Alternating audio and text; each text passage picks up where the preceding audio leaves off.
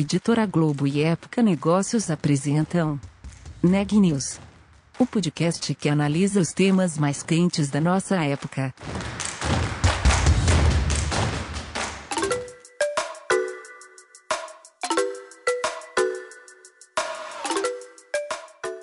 Olá, meu nome é Ana Laura Stachewski, eu sou da Época Negócios e você está ouvindo mais um episódio do Neg News nosso podcast sobre os impactos da pandemia do coronavírus na economia e nas empresas. Como muitos setores, a indústria teve sua digitalização acelerada pela pandemia. Tecnologias como inteligência artificial e internet das coisas, já impulsionadas pela indústria 4.0, avançam cada vez mais nas empresas. Mas sua adoção é apenas um dos passos. A transformação digital do setor envolve outros fatores importantes, como a infraestrutura, os caminhos e desafios da indústria são tema do episódio de hoje, com a Ana Carolina Nunes. Ana Laura, o setor industrial em geral já era bastante avançado é, à frente quando se falava em digitalização e automação de processos. Ainda assim, a indústria também foi impactada pela pandemia. Na conversa que eu tive com o Daniel Scusarello, que é o novo CEO para América do Sul da Siemens, ele fala que a indústria 4.0 aqui no Brasil até que ia por um bom caminho antes da pandemia, mas que também precisou acelerar ainda mais os seus processos de transformação digital. E como ele explica, o movimento de digitalização da indústria envolve processos, né? tem outra escala do que como na escala de serviços, por exemplo. É mais complexo, né? ainda mais com o trabalho sendo feito remotamente. O Daniel ele acaba de assumir a posição de CEO aqui e ele também abordou um dos principais desafios da indústria brasileira para sua digitalização e para sua competitividade, até mesmo em âmbito global, que é a infraestrutura local. Né? A gente comentou sobre como uma chuva forte, com raio, pode até mesmo interromper uma linha de produção. E ele fala ainda sobre o momento da indústria agora, que é de fazer um movimento de integração das tecnologias emergentes, né? Se antes é, estava num patamar de automação, agora o foco é essa integração de tecnologias como inteligência artificial, machine learning, IoT, que já é uma realidade na indústria, o IoT, e como essa integração dessas tecnologias vai ter um impacto exponencial para a indústria, principalmente após a chegada dos 5G aqui no Brasil. Vamos ouvir a entrevista completa. Daniel, boa tarde, muito obrigada pela sua participação no Neg News. Hoje a gente vai falar sobre a transformação digital na indústria, né? Então, assim, com a pandemia, muito se falou em transformação digital dos negócios, claro, principalmente no comércio e um pouco no serviço também, né? E a indústria, em geral, já era um setor que era pioneiro em transformação digital antes da pandemia. Mas qual foi o impacto da pandemia que vocês observaram na, nesse setor é, na Siemens? Boa tarde, Ana. Muito obrigado pelo convite. É, esse tópico é muito interessante porque, como você falou, tem ainda uma diferença muito grande entre a nossa autorização pessoal, né, de pessoa física da digitalização e a autorização da pessoa jurídica. A digitalização, a transformação digital, todas as tecnologias próprias da indústria 4.0 estavam caminhando é, bem, com uma certa velocidade é, antes da pandemia, na pandemia houve um choque de realidade, então muitas empresas pararam para entender a situação, para saber é, quanto tempo isso, isso, isso, iria demorar, o que fazer, o que não fazer. Então nós tivemos, nós tivemos um claro é, sinal de é, muito receio e muita cautela no começo, onde nós é, tentamos ajudar como, é, como possível as empresas parceiras em se reestruturar, né? Porque digitalização é trabalhar de casa, é home office é digitalização, é... pode ser, talvez um pouco. A gente estava até falando antes de, de, da gravação dos desafios da, da, da infraestrutura, né? Mas é, quando a gente começa a pensar em uma empresa que produz, fabrica, tem um produto, tem um processo, tem uma, uma solução, digitalização é, é, mais complexo do que isso quando a gente for trabalhar de forma é, remota, né, de forma distante. Né? Então, como é que a gente trabalha, por exemplo, um desenvolvimento de um produto, é, todo, mundo, todo mundo de casa? Como é que é, como é que é esta colaboração? Como é que a gente garante que uma fábrica é, continue minimamente a operar, garantindo a segurança do, do, do operário? E aí que entra uma nova onda de digitalização, onde que a digitalização é realmente uma ferramenta que auxilia não só a transformação digital propriamente dita, então a busca da maior eficiência, mas também impulsiona a empresa para um novo patamar, para um novo é, uma nova estrutura que seja mais ágil, muito mais ágil, porque nós se tem um dos grandes aprendizados no, do último ano é realmente a volatilidade das coisas.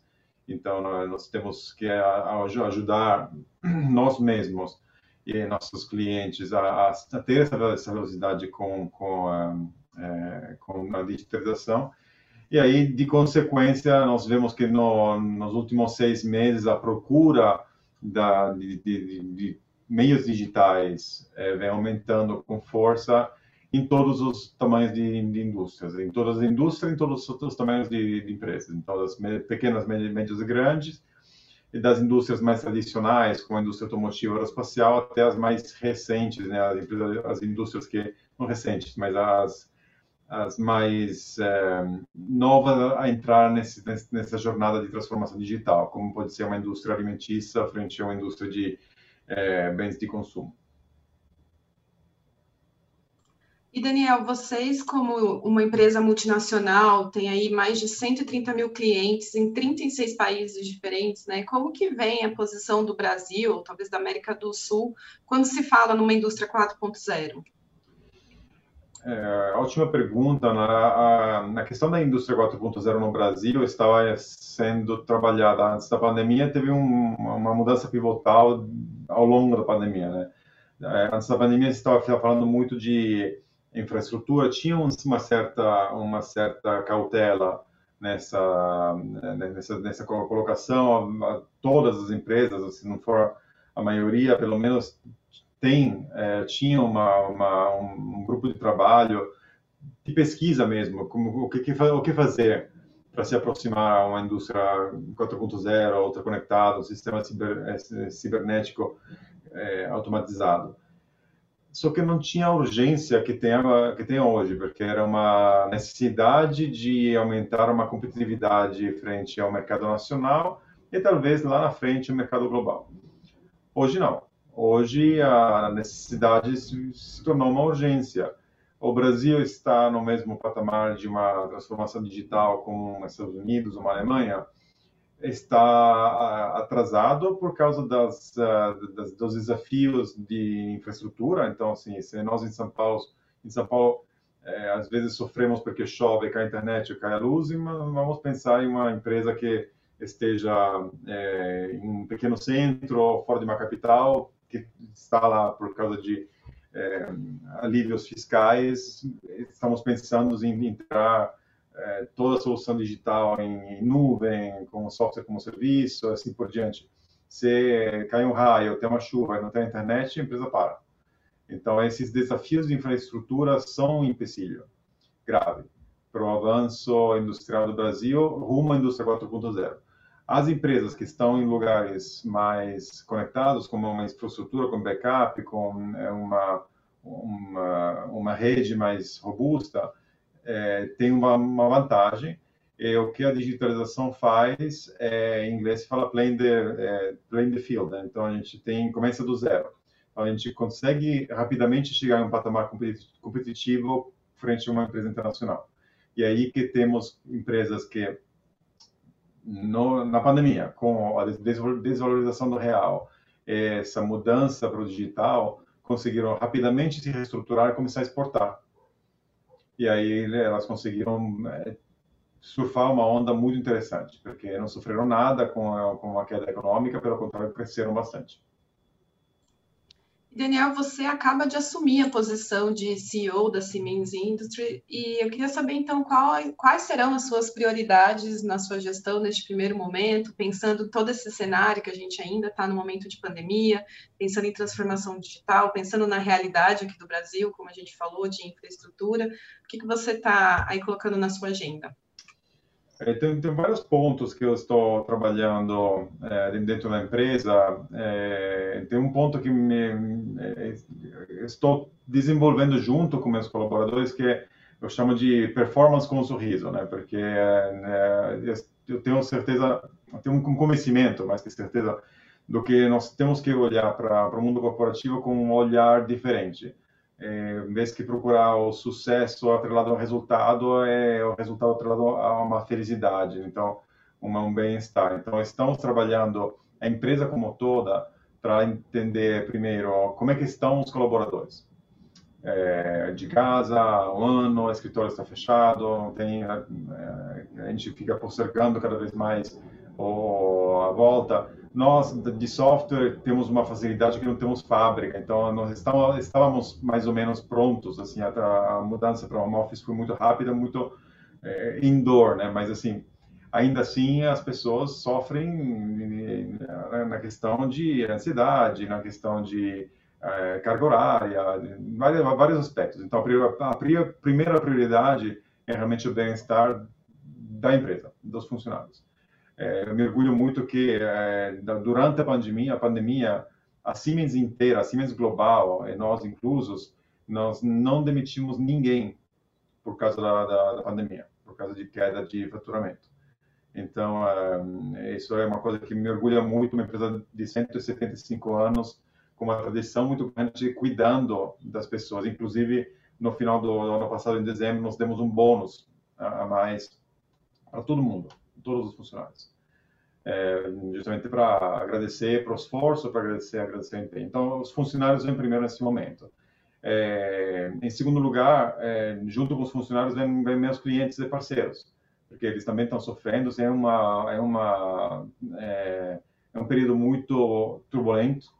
Então, assim, é, trabalhando com eles para articular, para desenvolver uma é, uma base sólida de digital, de é, ferramentas acessíveis, é, ferramentas democratizadas também, para é, essa digitalização não ser uma, uma algo que só empresa grande ou só é, as pessoas ultra, ultra especializadas po, possam se beneficiar.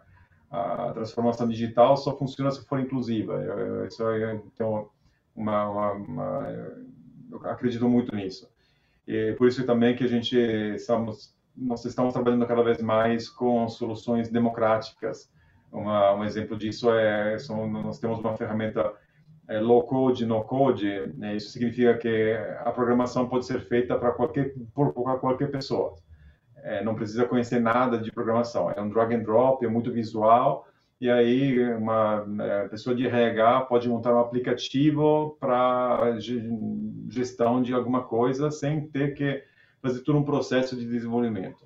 Isso para mim é, é, é, muito interessante porque realmente democratiza a digitalização e faz ela rende ela útil é, para a pessoa também, né? não só para a empresa.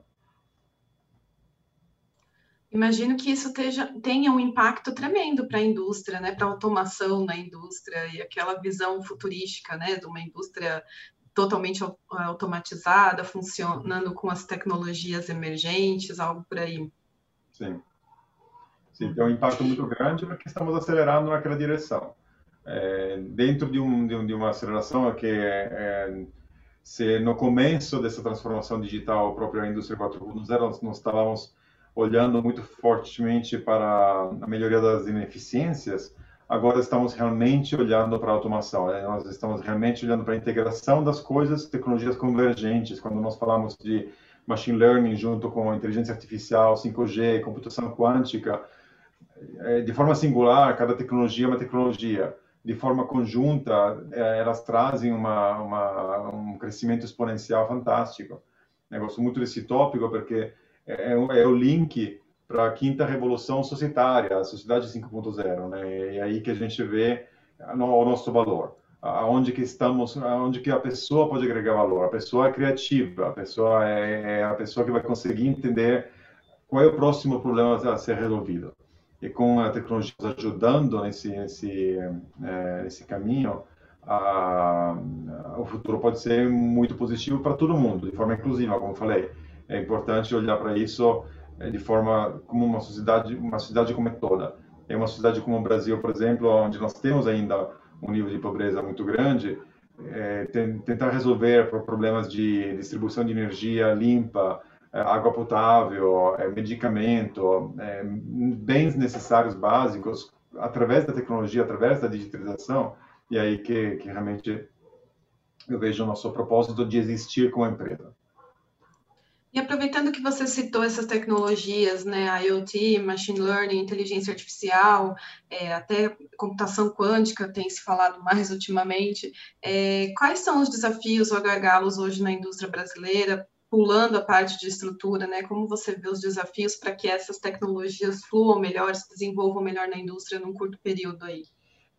É, acho que o único desafio que eu vejo realmente é a infraestrutura, porque assim, todas as tecnologias que já estão dentro da, das empresas, é, claramente a computação quântica, quântica, está entrando agora, assim, em termos de, de piloto, de forma bem restrita, mas uma vez que engrana, será muito rápida a adoção. A IoT já é uma realidade em muitas indústrias. É, na nossa solução de IoT, é, nós temos inclusive um, um programa de é, isso que chama Start for Free, uma coisa assim, uma entrada gratuita ao mundo de IoT para facilitar essas indústrias.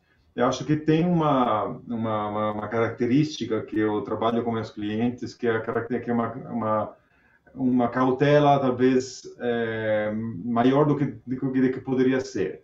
Eu desafio meus, meus clientes a ter um pouco de coragem, especialmente quando falamos de software, porque o investimento não é eu vou, vou investir, vou fazer uma fábrica nova, vamos ver o que acontece o investimento pode ser é, extremamente escalável, então é, pode ser muito pequeno, o resultado pode ser imediato, ou seja ele positivo ou negativo. É daí que vem toda aquela fala que é muito própria às startups, né, que é, é, aprende rápido, é, é, é, aí quando você engrana, você tem que escalar, escalar mais rápido ainda, né?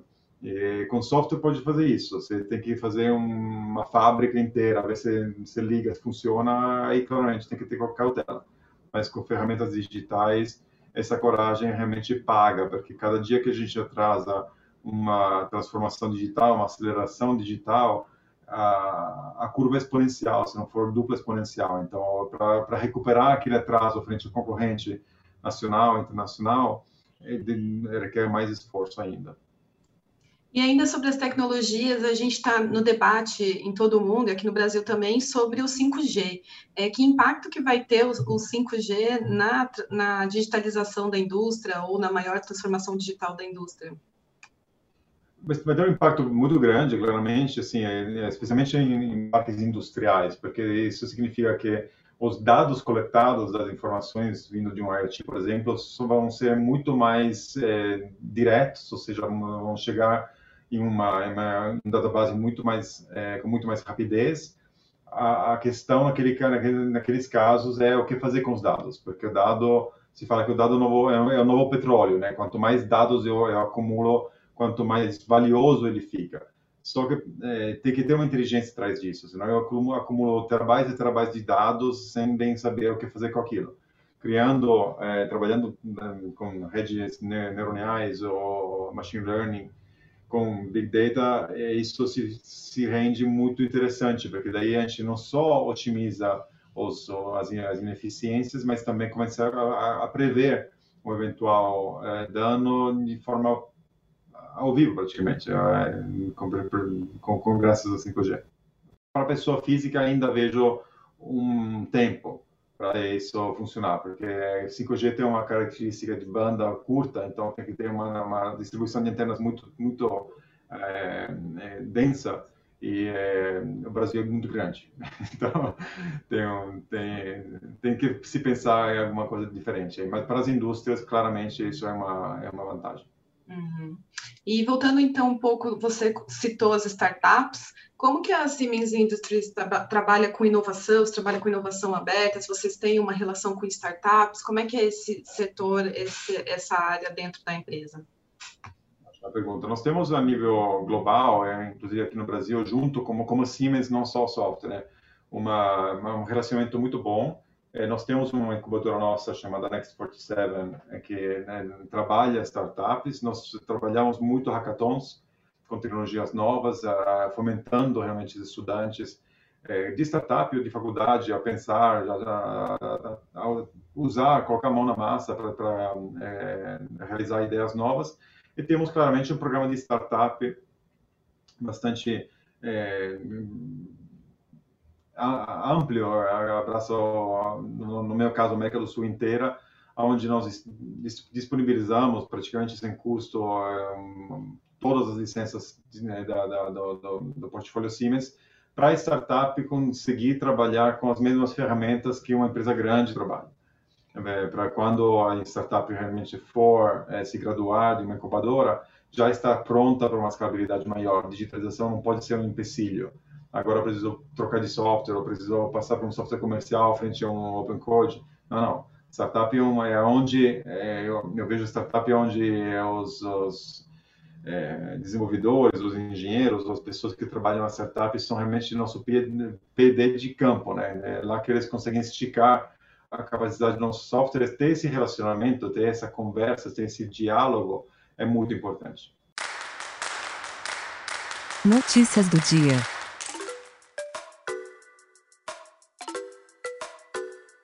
O Instituto Butantan vai lançar um aplicativo que alerta os usuários em caso de contato com pessoas infectadas pelo coronavírus. A plataforma será lançada em Araraquara, no interior de São Paulo, e se baseia em um método conhecido como Contact Tracing, recomendado para impedir a disseminação da Covid-19. Sua eficácia, porém, depende do nível de adesão da população da cidade. A farmacêutica Pfizer anunciou hoje que sua vacina não precisa mais ser armazenada em temperatura ultrafria, de menos 70 graus Celsius. Agora, o imunizante também pode ser mantido a menos 25 graus. A mudança torna a distribuição e o armazenamento da vacina mais flexíveis, já que os freezers e refrigeradores farmacêuticos conseguem alcançar temperaturas em torno de 20 graus negativos. Segundo o último boletim divulgado pelo Conselho Nacional de Secretários de Saúde, o Brasil tem 10.081.676 casos confirmados de Covid-19. O número de óbitos chegou a 244.765, o que nos dá uma taxa de letalidade de 2,4%. O Neg News de hoje fica por aqui. Obrigada por nos acompanhar e até a próxima semana. Esse podcast é um oferecimento de Época Negócios. Inspiração para inovar. Não deixe de conferir nossos outros podcasts. Presidente Entrevista Presidente. The Office. E os negócios da nossa época. Ouça, acompanhe, compartilhe. Vamos fazer deste podcast o nosso ponto de encontro.